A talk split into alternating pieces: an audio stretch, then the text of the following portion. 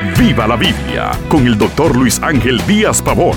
Abra las escrituras y acompañe al pastor en su estudio, porque la Biblia es para vivirla. Hay quien cuando su propósito no prospera, pierde todo incentivo de vivir y se lanza a una vida desordenada. ¿Qué dice Dios en su palabra respecto al propósito de la vida en este mundo?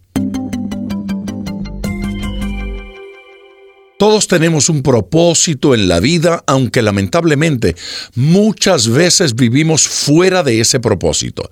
La razón principal por la que podemos estar fuera del propósito es porque estamos fuera de la comunión con Dios. El propósito de Dios para nuestra vida es lo que provoca satisfacción y sentido. Cuando descubrimos qué quiere Dios de nosotros, recobramos sentido en este mundo.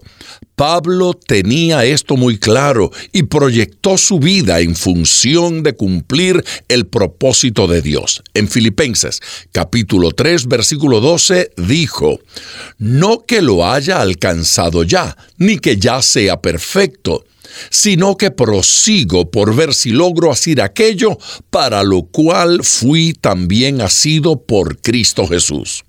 Él entendía que estaba en las manos de Cristo para un propósito y procuraba lograrlo en su vida. Miremos algunas verdades de este propósito especial que Dios tiene con nosotros. En primer lugar, Dios quiere que le sirvamos. Existimos para servir a Dios. Josué decidió que él, junto a su familia, serviría a Dios y lo expresó en su libro capítulo 24 y versículo número 15. Y si mal os parece servir a Jehová, escogeos hoy a quien sirváis. Pero yo y mi casa serviremos a Jehová.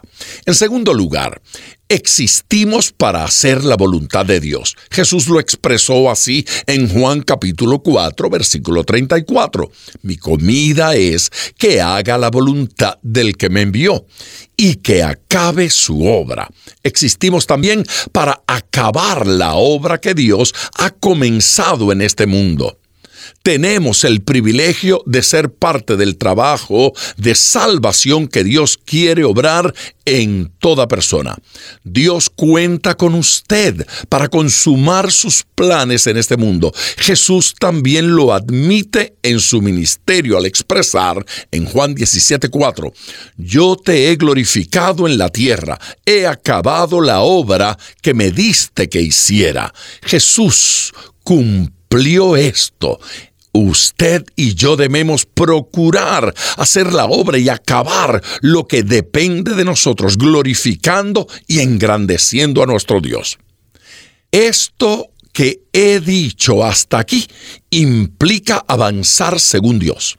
Estos lineamientos generales pueden hoy ser guía certera del propósito de Dios. Usted nunca estará completo y satisfecho hasta que empiece a cumplir su propósito en este mundo.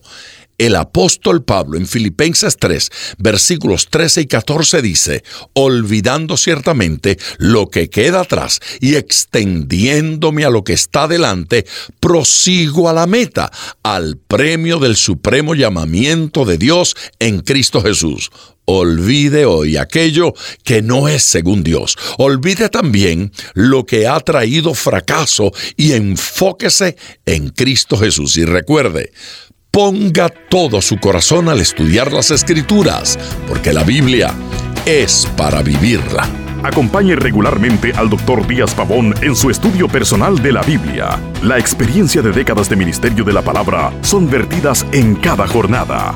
Usted puede adquirir copias de esta enseñanza visitando nuestra página web www.diazpavón.com. Esté atento, participe en nuestro próximo estudio y viva la Biblia.